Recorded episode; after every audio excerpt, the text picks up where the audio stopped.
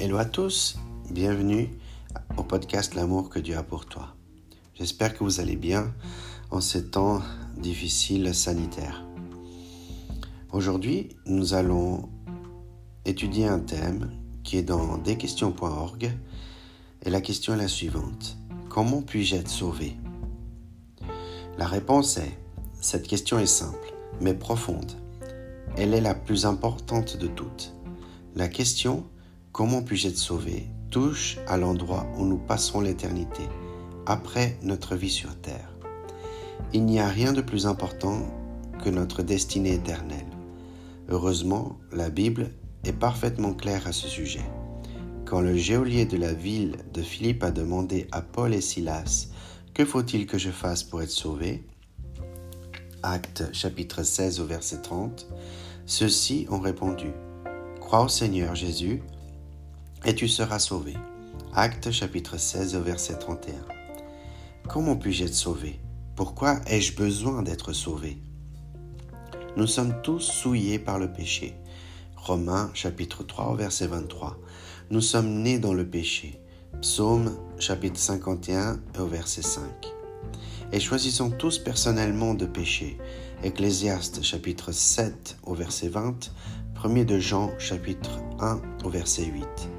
C'est à cause du péché que nous sommes perdus. Le péché nous sépare de Dieu. À cause de lui, nous sommes sur la voie de la perdition éternelle. Comment puis-je être sauvé? Sauvé de quoi? À cause de notre péché, nous méritons tous la mort. Romains chapitre 6 verset 23. Bien que la conséquence physique du péché soit la mort physique, il entraîne aussi une autre mort. Tout péché est en définitive un affront à Dieu éternel et infini. Psaume chapitre 51 verset 6. Pour cette même raison, le juste châtiment pour notre péché est lui aussi éternel et infini. Nous avons donc besoin d'être sauvés de la perdition éternelle. Matthieu 25, 46 et Apocalypse chapitre 20 au verset 15. Comment puis-je être sauvé Comment Dieu a-t-il pourvu à mon salut Puisque le châtiment du péché est infini et éternel, éternel pardon, Dieu seul pouvait le subir, car lui seul est infini et éternel. Mais Dieu, de par sa nature divine, ne pouvait pas mourir. C'est pourquoi il s'est incarné dans la personne de Jésus-Christ. Il a pris chair, a vécu parmi nous et nous a enseigné. Quand les hommes l'ont rejeté, lui et son message, et qu'ils ont cherché à le faire mourir, il s'est livré volontairement en sacrifice, pour nous en se laissant crucifier. Jean au chapitre 10 et au verset 16 parce que Jésus-Christ était un homme. Il pouvait mourir parce qu'il était Dieu. Sa mort avait une valeur éternelle et infinie. La mort de Jésus sur la croix est le prix parfait et complet pour nos péchés. 1 de Jean au chapitre 2 au verset 2. Il a subi les conséquences que nous méritions.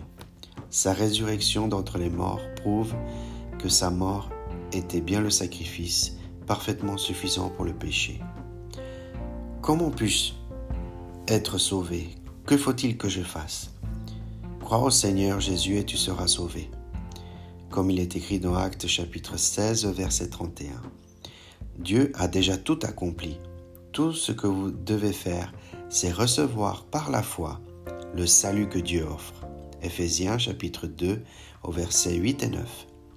Mettez toute votre confiance en Jésus seul pour l'expiation et le pardon de vos péchés. Croyez en lui et vous ne périrez pas. Jean chapitre 3 et au verset 16. Dieu vous offre le salut comme un don. Ce qu'il vous reste à faire, c'est de l'accepter. Jésus est le chemin du salut. Jean au chapitre 14 et au verset 6.